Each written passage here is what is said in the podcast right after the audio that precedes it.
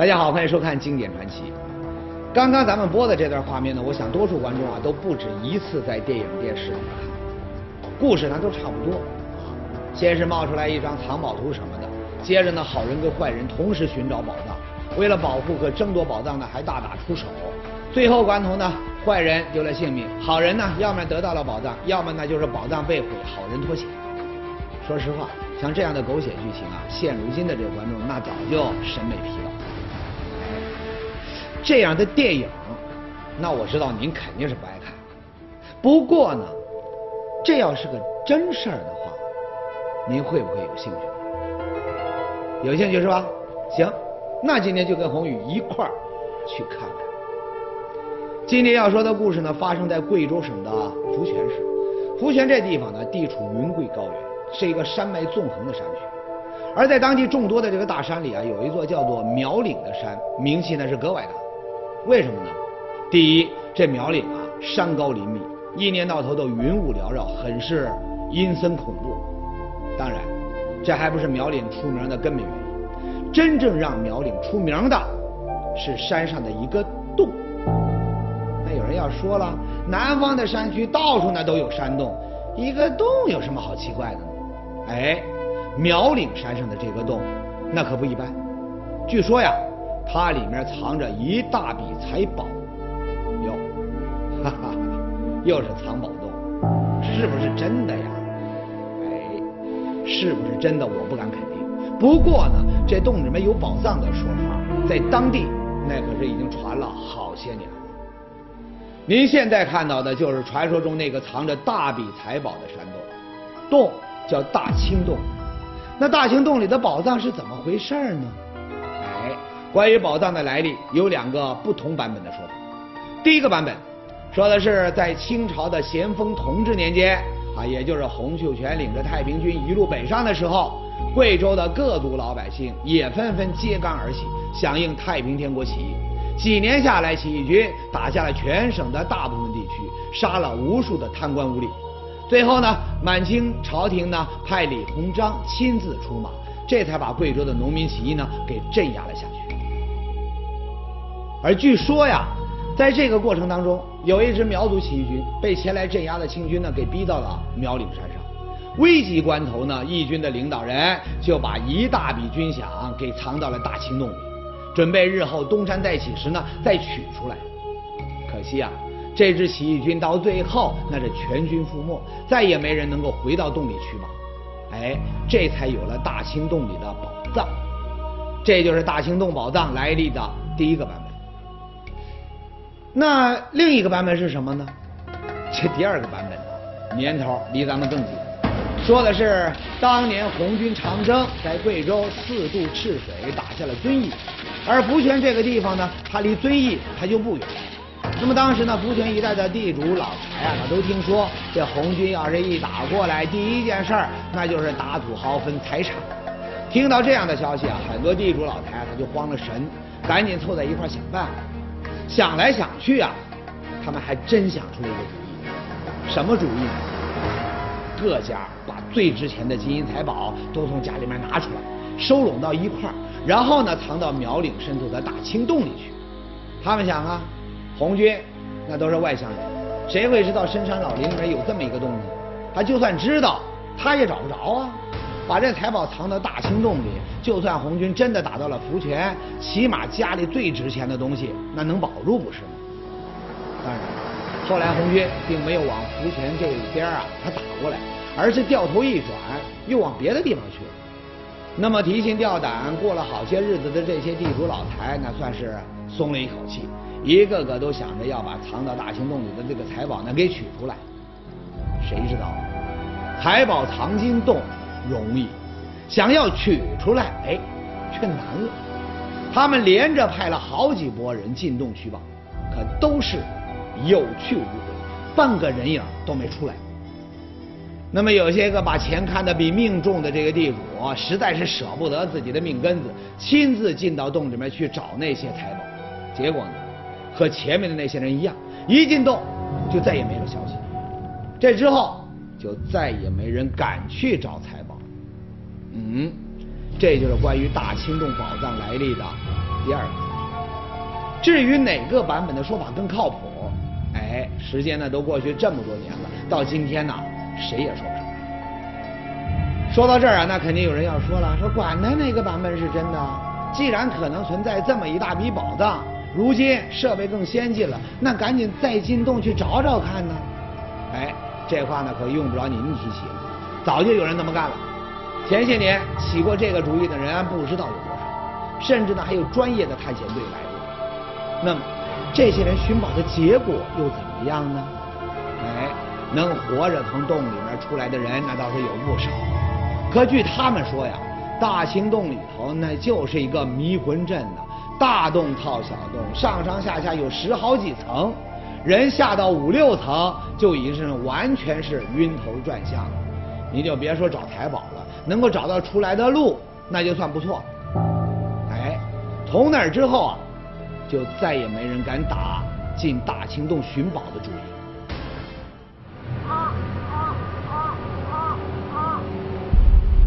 那就别提。哎，就这么着，最近这几年，大清洞里头那是再也没人敢进去，命比财宝更值钱，不是？直到去年的八月份，哎，又有几个人起了进洞寻宝的心。哟，这几个胆大包天的家伙会是什么人呢？这位他叫李邦贵，这位呢叫小辉，都是贵州民族学院的大学生。李邦贵和小辉呢，那都是从小在苗岭山呐、长大的这本地孩子。大清洞里面有宝藏的传说，他们从穿开裆裤的时候呢就开始听啊。小时候放牛砍柴，俩人呢也没少打这个洞边上经过。只是呢那个时候年纪小，他不敢往洞里面去。那么去年暑假，两个大学生待在家没事儿好在一块聊天的时候，不知怎么的就聊到了大清洞。哎，一聊到大清洞啊，这李邦贵他就说了，要不咱俩也进去看看吧。都说初生牛犊，这话可一点都不假。主意一起，他们还真的说干就干。在做了一点简单的准备之后呢，李邦贵和小辉还有另一个孩子呢，就来到了大清洞。那我们先去那里看了一会儿，然后我们说想下去看一下，想下去看个明白。就这样，李邦贵带头进洞，小辉呢拿着一台 DV 机跟在后面拍摄。而就在他们兴致勃勃往里走的时候，一个意外发生。什么事儿呢？从黑漆漆的洞穴深处传来一阵奇怪的声音，而且这声音呢是越来越大。紧接着，一团巨大的黑影从洞里朝他们直扑过来。哎呀妈呀！洞里真有怪物！当时那三个孩子吓得腿肚子都软了，一下子就抱头趴到了地上。那阵势啊，只有听天由命。那，向他们扑过来的巨大黑影究竟是什么呢？难道大清洞里面真的有能要人命的恶鬼？神秘大清洞流传着种种诡异的传说。懵懂少年进洞探险，遭遇巨大黑影。那么，黑影究竟是什么？探险大学生还将经历什么样的凶险？经典传奇正在为您解密。经典传奇，神奇的地理，凿成了像屋子一样的东西。寿皇殿建筑群做成一个人像的一个呃脸型。离奇的现象，硬币哪个爆炸？有的时候你上个东面去查去，西面找。奇观兔猜想与谜团，会不会在这里面啊，生活的是一群小矮人？谜团处的蹊跷与真相。稀稀疏疏的东西在里面。人家说我家是火源，哎，我家刀光火。本周一至周五中午十二点，江西卫视经典传奇《奇闻怪谈录》。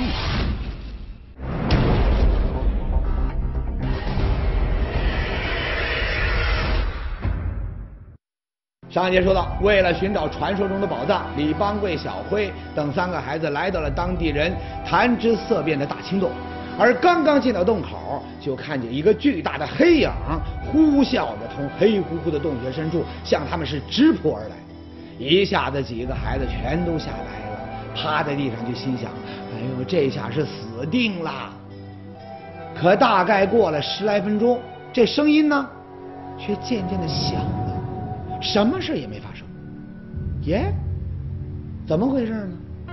几个孩子壮起胆子，抬头往上一看，嗨，感情奔自己飞过来的巨大黑影，那是上万只密密麻麻聚在一块的蝙蝠。声音那不用说呀，那就是蝙蝠扇动翅膀时发出来的动静。哎呀妈呀，差点没被这些家伙给吓死。经过这一下呀。三个人里面胆子最小的小辉，当时就打起了退堂鼓。哎呦，咱们还是赶紧回去吧。哎，这话一出口，李邦贵却不干。瞧你那点出息，几只蝙蝠就把你吓成这样，以后你还能干什么大事儿啊？哎，年轻人最怕的就是被人瞧不起。结果呢，三个人又壮起胆子，继续往洞的深处走去。按说这山里长大的孩子胆子啊都不小，可越往洞里走呢。三个人心里面就越是发毛，为什么呢？感情这大清洞里头，还真的是像是这个传说里面说的那样，一层一层，像是一个巨大的迷宫啊。一般的迷宫好歹还能看见路，可大清洞里头连路都看不见，除了千奇百怪的石笋、石钟乳，那就是层层叠叠、相互串联的一个又一个的洞，没人知道该往哪走。静的只能听见自己的心跳呼吸声。突然，也不知是谁喊了一声“骨头”，哎呀！当时几个孩子的这个头发根都炸了。哪哪儿啊？小辉呢？拿火把这么一照，这地上果真有一堆尸骨，白花花，吓人呐！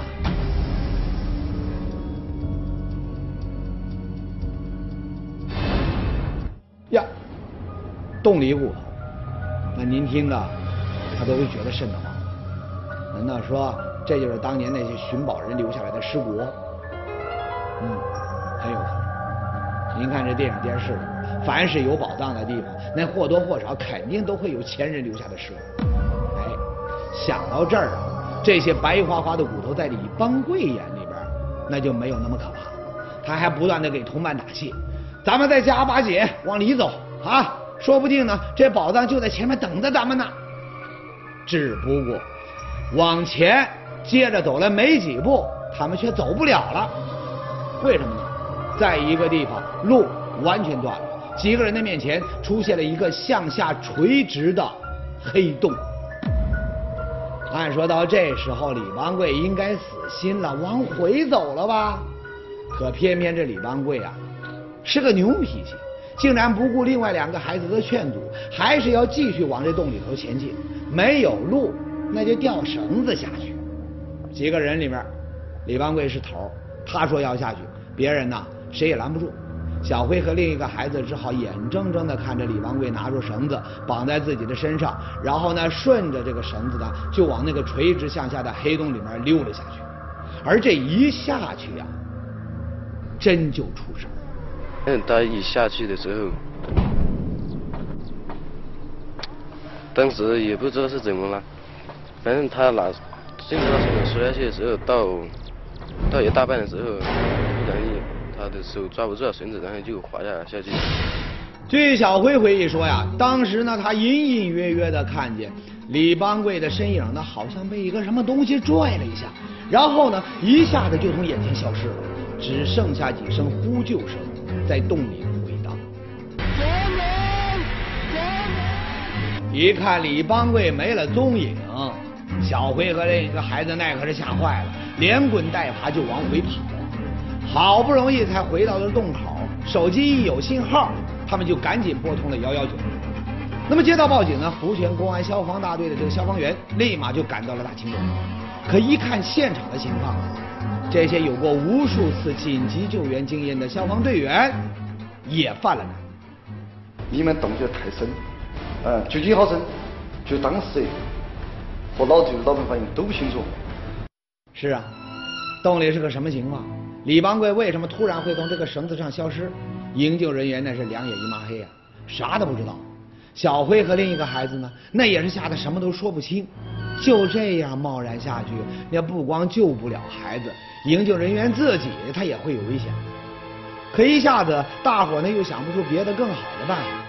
哎，正在这时候，李邦贵的母亲也闻讯赶到了洞里，听说宝贝儿子掉进了黑洞，也不知是死是活，一下子他就瘫倒在地，哭了起来。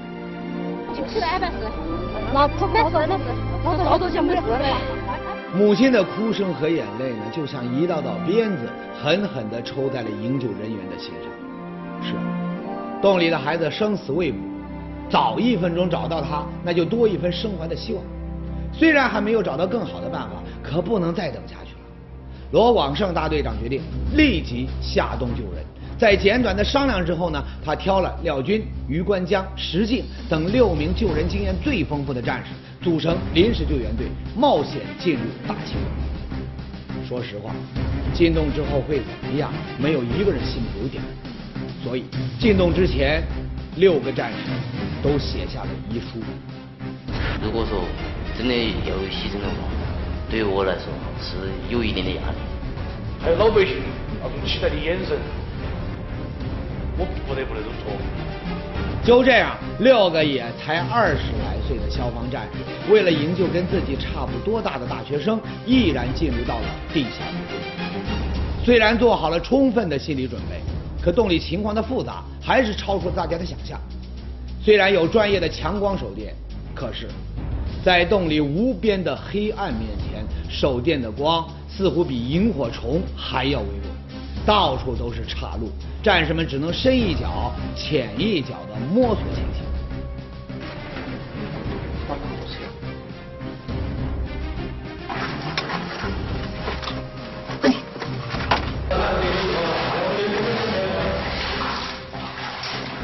要观察四周是不是有没那样呃猛兽啊，然后就是是对其他动物之类的哈。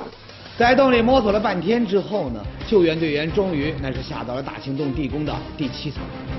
据小辉说呀，李邦贵就是在这一层掉下那个垂直黑洞。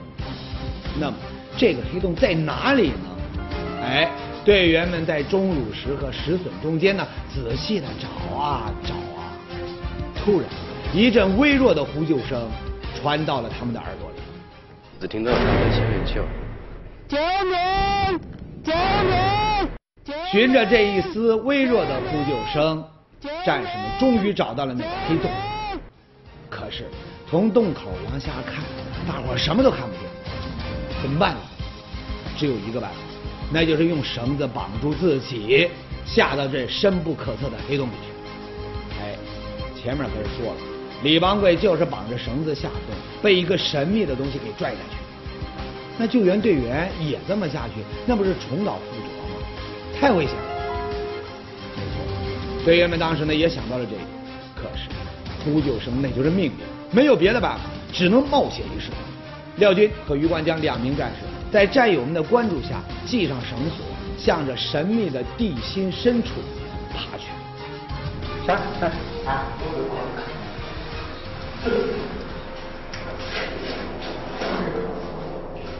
别不要管了。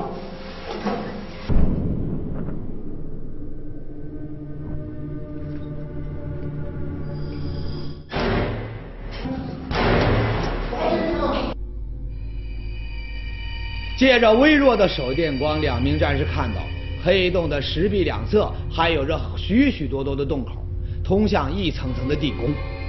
那么，李邦贵究竟在哪呢？无人敢闯的地下迷宫，深陷死亡边缘的大学生，生死大营救能否成功？救援队员自身又将遭遇怎样的险境？传说中的宝藏是否会一同浮出水面？经典传奇继续为您解密。我们相信，有一种检验经典的标准是时间。每一天都有传奇发生，但只有时间才可以让传奇不老，经典永续。流传的经典，未知的真相。在时光的坐标上，我们一直在寻找你最想看到的那段经典传奇。周一至周五中午十二点，锦绣卫视《经典传奇》。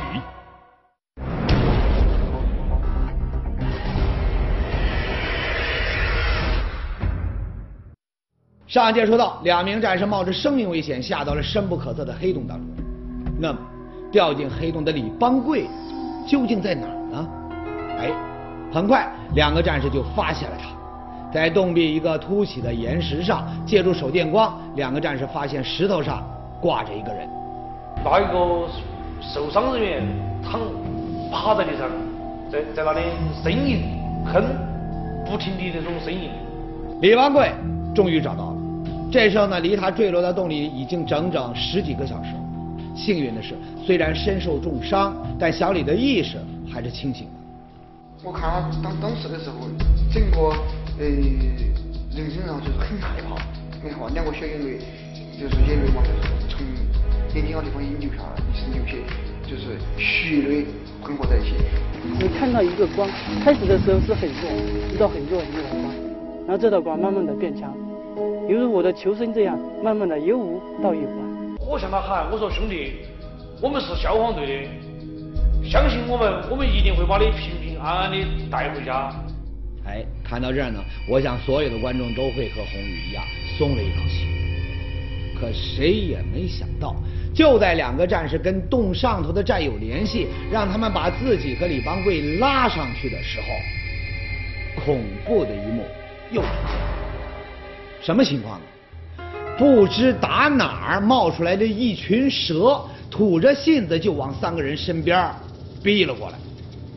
很害怕，害怕的是呢，不能怪战士胆小啊！您想啊，黑漆漆的地洞里，三个手无寸铁的年轻人，其中呢还有一个是重伤员，要面对一群毒蛇，谁能不害怕呢？紧急关头，余关江灵机一动，找到了对付敌人的办法。看看了个石头后，随时随时放在手里面拿到，把电筒打开，我确实。他来话，因为觉得哈动物都怕这种光哈，晚上怕光的。再了，实在不行的话，然后就，哎，就用用石头先砸行。哎，也不知道是光起了作用，还是战士们举着石头的动作把蛇呀给镇住。几分钟之后呢，这群蛇竟然调转方向，慢慢悠悠的又走开了。看着渐渐远去的蛇群。战士们松了一口气，才发现这冷汗呐，把全身的衣服都打湿了。洞里不知道还会有什么情况，所以呢，两个战士决定自己先留在洞底下，先把李邦贵给转移到安全的地方去。很快，他们就给李邦贵绑好了绳子，向上面的战友呢发出了拉绳的信号。随着绳子的拉动，李邦贵慢慢的升到了空中。可就在战士们以为营救快要成功的时候，惊险的一幕再次出现。那这次又是什么状况？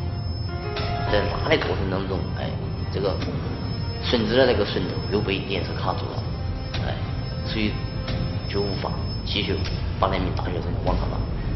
绳子被石头卡住，有过攀岩经验的观众应该知道，这个时候要强行再往上拉呀。那绳子很可能会被拉断，或者被石头呢磨断。一旦如此，悬在空中的李方贵必将再次坠入深渊。那怎么办呢？没有别的办法，只能是再次派人下去把卡死的绳子解开。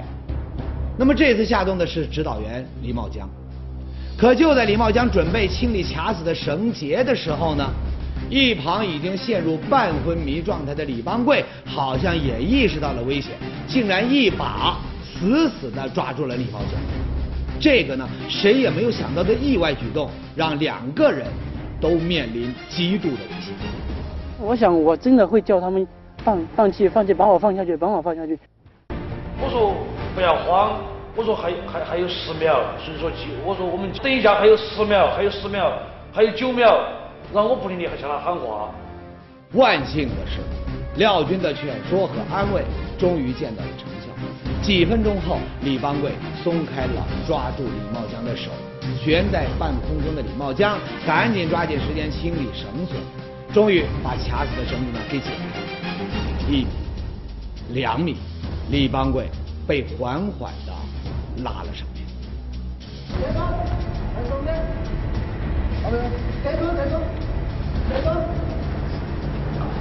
哎，欢迎下车啊！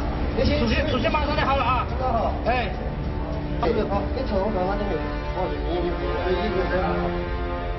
好，我来今晚好车继续让他带到。现在几点了？好，赶快先上来再休息。先先送先送上来，送上来再休息。李邦贵得救，哎，可是仍然在洞底下的两名战士，这时呢却出状况，怎么回事？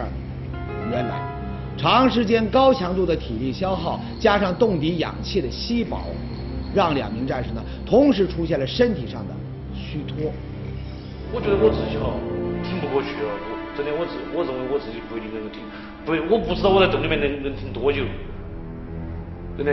我觉得我自己，因为当时出来的时候身体哈僵硬许多，出出现那种那种情况，真的，我觉得我自己基本上从感觉吧哈，感觉自己就像从从生到死走走了一回。这样的体验呢，我想多数观众都没有经历过。不过呢，宏宇在很多的小说里面都看过，这样的时刻那叫做生命的极点，对付他没有别的办法。只有靠本人坚强的意志挺过去，一切那就好。松一口气，生命那可能就结束了。而我们这两位年轻的消防战士，毫无疑问都有着最坚强的意志，因为他们都挺过来了。他们互相给对方绑好绳索，在战友们的帮助下，成功的从洞底爬了出来。这天的凌晨一点，在经历了长达十几个小时曲折而又恐怖的地宫历险之后。李邦贵还有所有的救援队员都平安的出现在大清洞。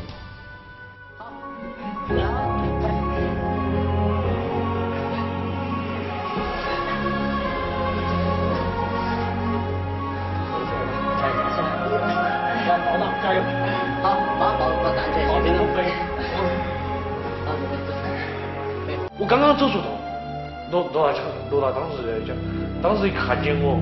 就相信我的兄弟，你终于出来了。对，我我都我都我都跟罗大讲，我说罗大，我真的我以为我再也见不到你了。这句话哈，到现在我觉得非常感动。一场生死大营救到这时才宣告成功结束。我想呢，很多的观众在松了一口气的同时，会提出这样的问题：大清洞里面这传说中的宝藏，它到底是有还是没有啊？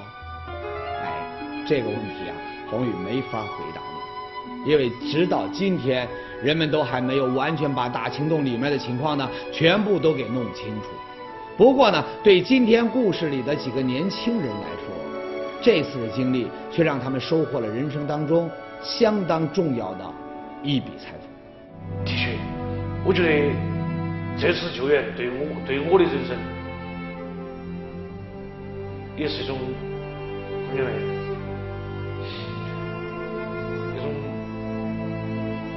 可能将会改变我以后的人生。现在我这次遇的险，我这次做的好奇，因为好奇做的这个是流出了血，能够看得见的教训。那么以后在我人生人生的路上，我又因为我的好奇做出的一些一些是流出流不出血的血，我看得到不？这是我特别要反。